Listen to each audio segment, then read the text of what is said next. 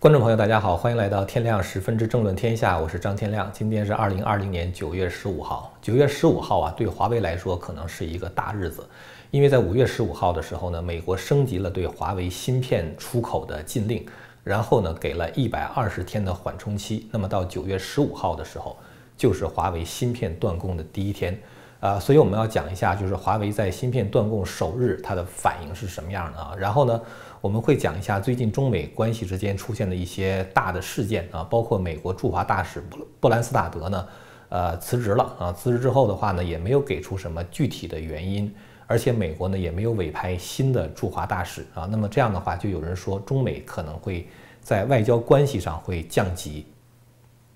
还有一个，还有两个比较重要的会议啊，一个是东盟会议，还有一个是这个中欧峰会。东盟会议的话是属于外长级的会议。然后中欧峰会的话是属于元首级的会议，在这两个会议上，中共最近也遭到了很大的挫败。呃，今天呢还有一条消息，就是美国联邦参议员 Tom Cotton 啊，他有一个提议，说把美国呢就是跟其他别的国家这种永久最惠国待遇全部取消啊，然后呢每年进行审核，也就是说呢把贸易和人权挂起钩来啊，这个呢也是一个非常重要的呃一个动向啊。在说这些之前的话呢，我还是想先说一下这个我们上次做的这个节目啊，呃，有一些网友的提问啊，然后我想在这儿简单的回应一下。第一个问题的话，就是关于这个教育的问题。我们在礼拜天那天谈了谈，就是教育的堕落哈，包括美国现在之所以遇到这样的困境，是因为呃，这个左派呢，经过大概是半个多世纪的努力啊，然后呢，培养起一代一代支持这个共产主义理念的这些年轻人。所以，我们看到现在美国的年轻人对于这个社会主义非常的向往啊，所以我就谈到了说，我们想办一个正统的这个传播正统理念和价值观的传统价值的这种呃大学，呃，这个事情在呃礼拜天公布了之后的话，我看到有很多的朋友在下面留言，非常令人感动啊，将近一千条，呃，都是对我们表示支持，而且呢，我们也收到了一些捐款。我想顺便说一下啊，就是这个大学，这个在美国办大学，现在尤其是在纽约州办大学，其实是一个特别难的事儿。呃，当时我们在申请办这个大学的时候，当时就是负责审核的那个机构啊，好像跟我们说，最近三十年还是多长时间，纽约就没有再批准新建过任何一个大学。这个理由是什么呢？就是说你新建一个大学，到底你的特色是什么？你说我有这个专业那个专业，人家会说这些专业的话，在我们现有的大学中都已经能够提供了，是吧？为什么我们还要？重复建设一个新的大学呢？然后在纽约州的话，有很多非常好的大学，包括纽约的周边。我们知道那些很多常春藤的名校，在纽约这块儿，你都可以开车直接就就是在，呃，我们叫 driving distance 啊，就是你开车的话就可以过得去的。所以呢，感觉好像是大学并不是一个呃，就是呃很朝阳产业啊，甚至它可以说是一个非常饱和的市场。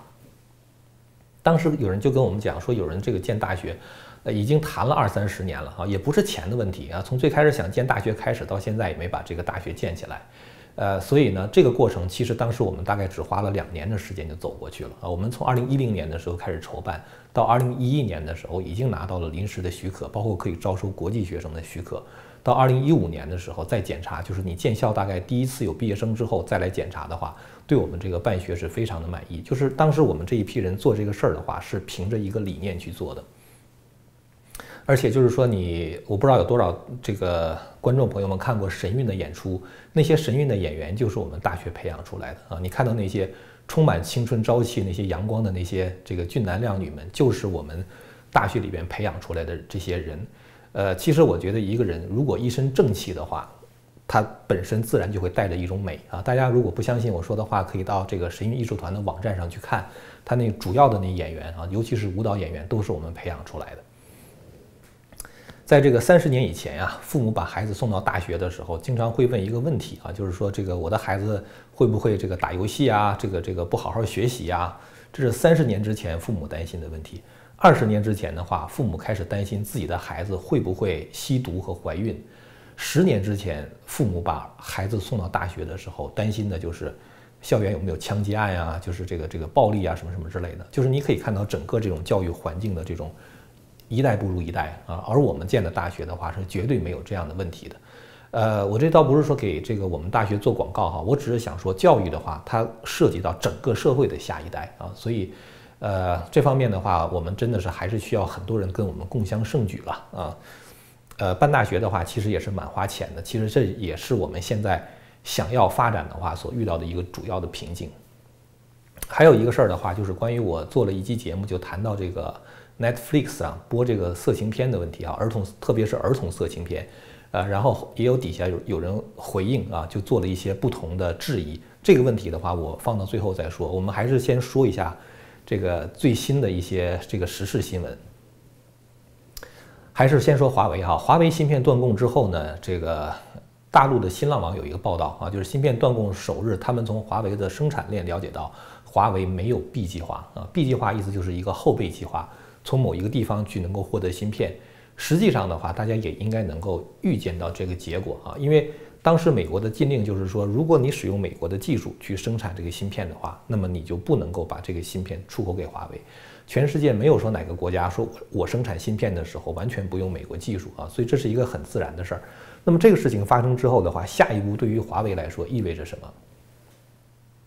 新浪网上的报道的话呢，就是说这个华为呢准备降维了啊。所谓降维的话，就是高科技的话没法做了嘛，你手机也不能做，基站也不能做，那五 G 的话基本上就瘫痪了。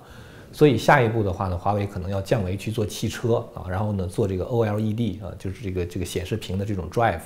包括一些这个手机的周边产品，包括这个开发软件等等，这样的话就把华为从一个大公司打成一个不入流的小公司了。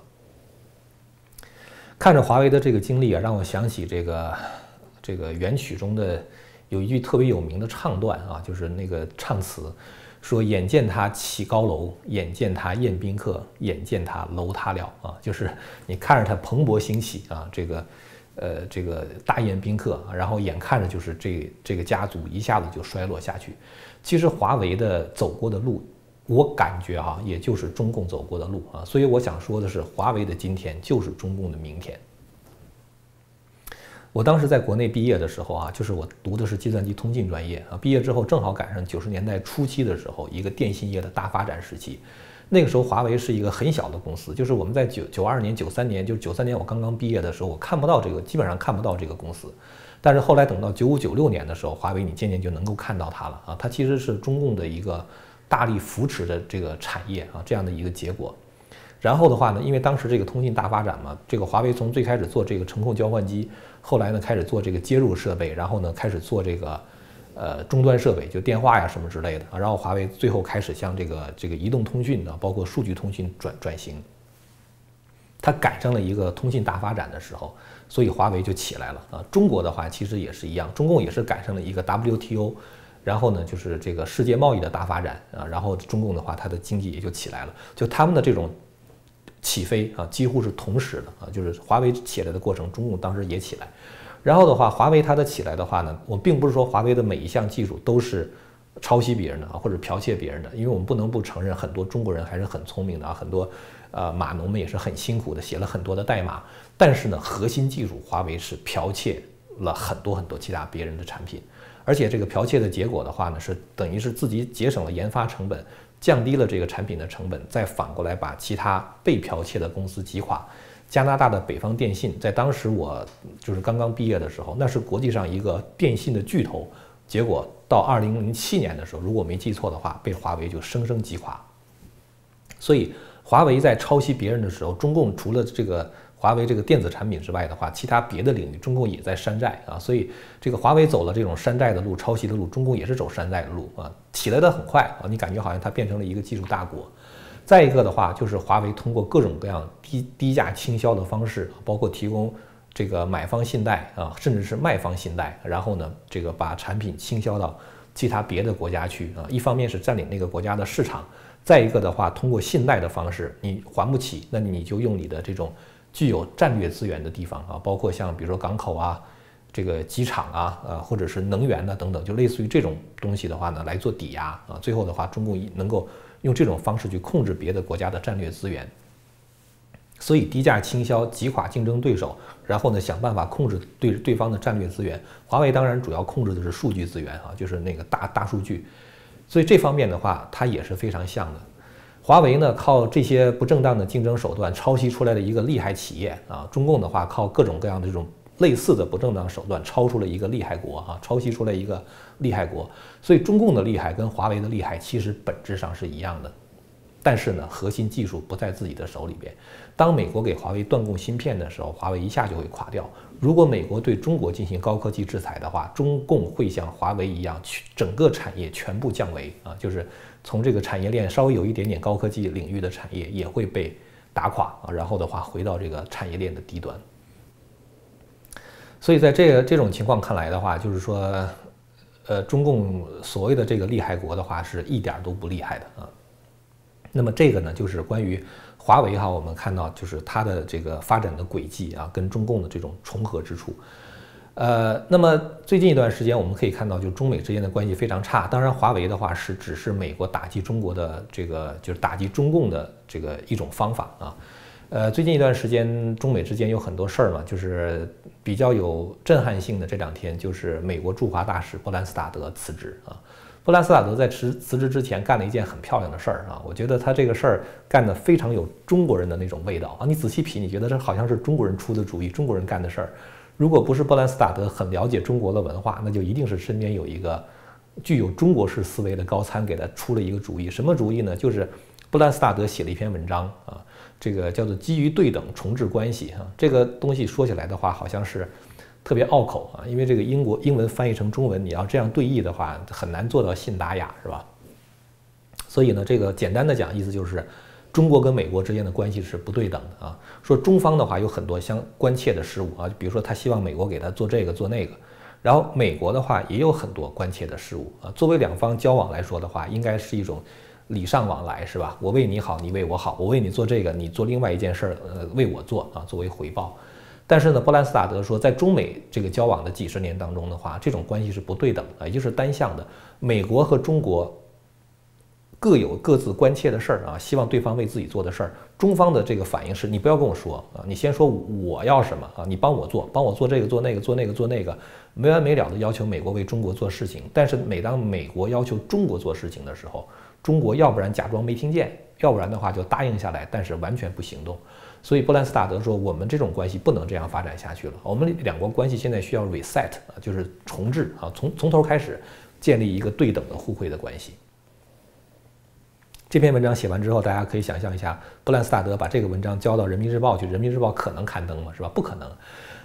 布兰斯塔德其实他交的时候，他就知道人民日报是肯定不能刊登的。不刊登为什么还要交呢？这就是中国式思维，就是让你难受，是吧？你登了，你觉得是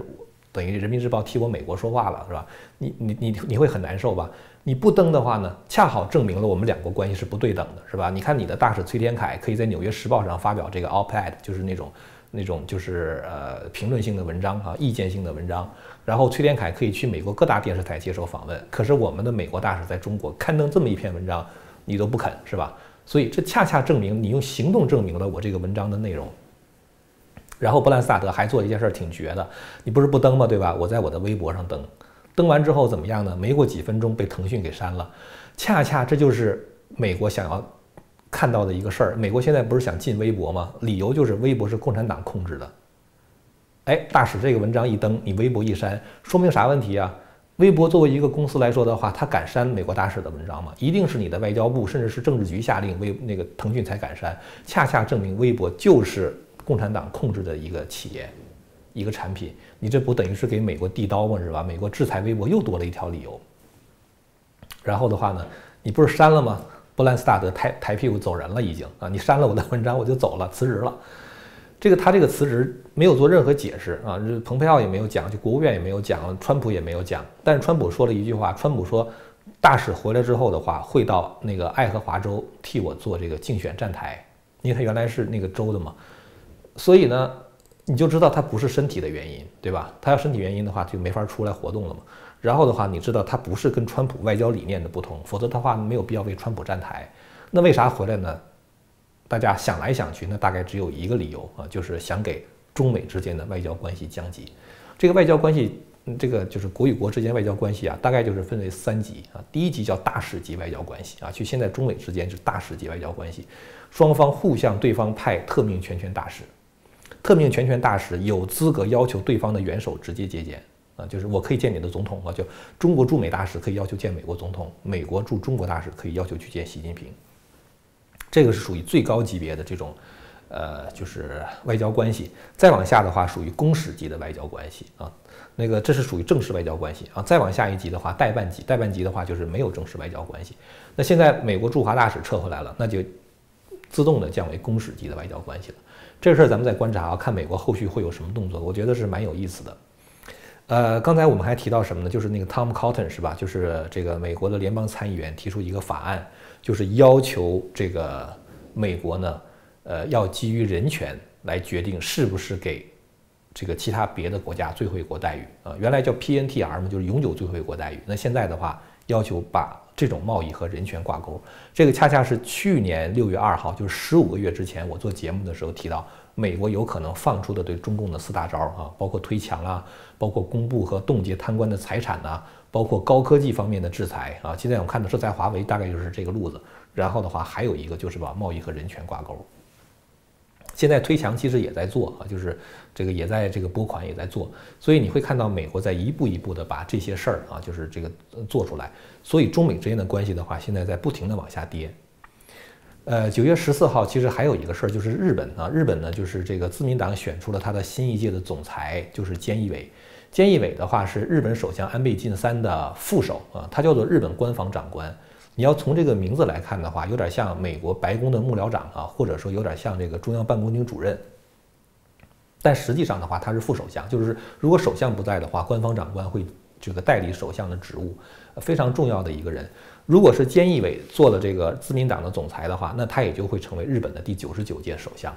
呃，他呢，因为相当于过去是安倍晋三的副手，也就是说，他极大可能性是延续安倍对华的这个政策。安倍对华的话，一般来说是这个比较强硬的啊，特别是最近安倍不是说，呃，什么要建那种轻的轻型的航空母舰呀，什么之类的，就是这个就是干涉这个南中国海的问题嘛。包括这个安倍呢，就是要加入五眼联盟哈，跟他们共享情报，成为六眼联盟联盟等等。那么菅义伟的话，他就有很大的可能性，他会。跟着安倍的政策这么继续往下走，但是其实我没有太在意日本的这个，就是整整个这个选举过程，因为什么呢？因为日本是跟美国的，就是你只要美国对中共强硬的话，日本不会太离谱啊，不会跟中共像欧盟那样就是这个这个呃表现软弱的。所以这个日本上哪个总裁的话，只要美国的政策不变啊，日本是不太可能放软的。那这就说到这个欧洲了。在说欧洲之前的话，还得再说一说东盟啊。东盟的话呢，这个也是，呃，就是前两天九月八号的时候，我做了一个节目嘛，我说东盟马上开会了。东盟的会议是九月九号到九月十一号，它属于外长级的会议，就是中共是他的外长王毅，然后美国这边的话是国务卿蓬佩奥加这个各国的外长在那个这个视讯上开开视频上开会啊，因为疫情期间嘛，大家就没有。Physically 就是就是聚在一起啊，就没有这个亲自到一个地方聚在一起开会。那么这一次呢，就是我知道蓬佩奥要参加这个会议的时候，九月八号的时候我就谈到一个预测啊，这个预测的话就是蓬佩奥会在东盟的会议上说服东盟十国啊，所谓东盟十国就东南亚十国哈，中南半岛一直在往这个东南啊，就是这十个国家干嘛呢？蓬佩奥会说服他们跟美国站在一块儿跟中共干啊，就跟当时。那个蓬佩奥参加哥本哈根那个全球民主峰会的时候，让欧洲的国家跟中共干是一样的。果不其然，这次蓬佩奥的话，在那个视频发言上就跟东盟国家讲，他说：“我认为中共的那些在东盟的国营企业正在霸凌你们的国家啊，不要让中共凌驾在你们国家和你们国家的人民之上。”这话说的很很很痛快是吧？完了之后，蓬佩奥还说了一句，说美国会跟你们站在一起啊，一定会给你们提供各种各样的支持啊，包括给东盟这些国家一些钱什么的。所以美国这次的话，我觉得就是等于是从这个后后中中共的后院儿，因为东盟那些国家像柬埔寨、像缅甸什么之类的，他都是听中共的嘛。但最近这些国家被中共欺负惨了，反正是啊，所以这个蓬佩奥这回的话呢，就是说美国要维护这个南中国海。这些利益，当然王毅就呃很不爽嘛。呃，王毅在发言的时候就指责说，美国是南中国海，当然他不说他不叫南中国海，叫中国南海。他说南海军事化，呃，就是变得这么紧张，说美国是罪魁祸首。指责完了之后的话，蓬佩奥还没说话，越南外长先说话了，因为越南外长是这次东盟的轮值主席。越南外长说，我们欢迎美国。到南海来啊。然后的话说，这有助于维持地区的和平、稳定和安全。然后的话，并有助于美国能够对事态做出迅速的反应啊，做出迅速的行动。所以，我美国还没说话，这个越南就先怼回来了啊。所以说这一次，我觉得蓬佩奥在东盟这块的话，他做的是比较成功的。我说的是，他针对的是中共啊，就是这这个不是针对中国，我们一定要把中国跟中共分开。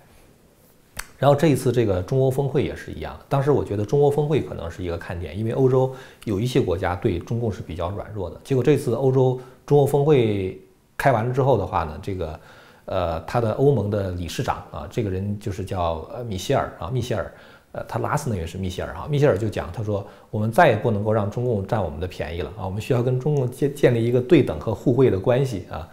呃，反正这个话你听的那个调子就跟那个美国跟中国说的话是一样啊。所以不管欧盟是不是靠美国，但至少我觉得欧盟在，比如说在香港的问题上啊，在这个就是这个贸易的问题上的话，它已经跟美国保持一致了，这个也就是对中共形成了很大的压力。所以你要看整个这个中共周边的环境的话，是这个地缘政治的话是是非常非常糟糟糕的啊，就是它的地缘政治的环境是非常糟糕的。最后呢，我们想我就是想回应一下，就是我们礼拜六的时候做那个节目，谈到这个儿童色情片的问题啊，就有很多人呢，呃，也不是很多人吧，就有人讲说说你这人是不是恐同啊？啊，所谓恐同的话，就是你是不是歧视同性恋啊？是不是害怕同性恋？呃，这个地方其实我想说明一下哈，我。张天亮想什么并不重要啊！我是一个我我之所以就是提出这个问题的话，是因为我本身是一个信神的人啊。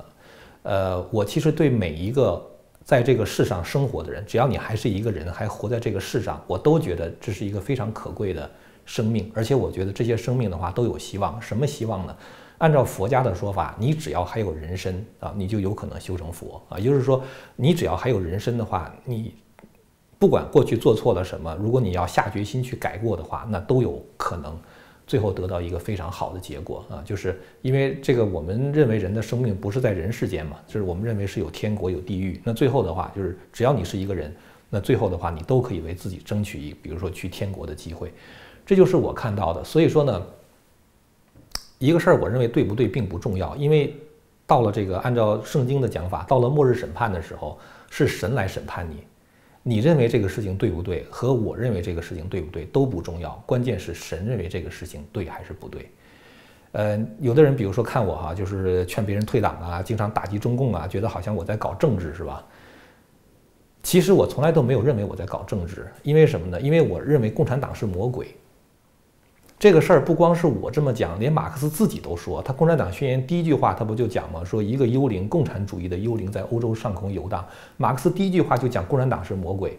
那个魔鬼在害人的时候啊，他不是说让你特别痛苦。当然有的地方像北韩呢，像这个中国毛时代是，他可能会让你特别的痛苦，这是魔鬼害人的一种方式。但是其实魔鬼真正害人，他还可能是诱惑你，就还有一种可能的话，他是诱惑你，让你的欲望能够放纵啊，你想要什么给你什么。